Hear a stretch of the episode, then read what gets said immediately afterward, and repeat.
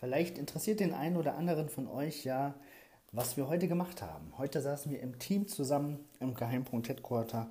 Annette vom Kescher-Reisenteam und Christoph, unser Kollege aus Würzburg und Arne und ich und haben uns über das Mega-Event unterhalten und äh, einige Pläne gemacht. Also wie ihr schon wisst, werden wir es auf jeden Fall durchführen.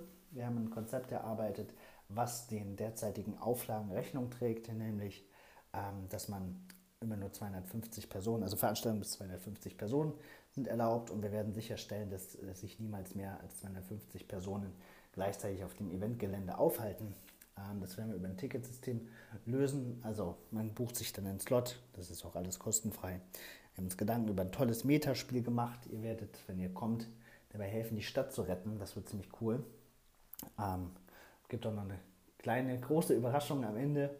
Wir werden Signal da haben, sodass ihr den Locationless äh, loggen könnt. Wenn alles gut geht, werdet ihr auch unsere mobilen Escape-Konzepte spielen können.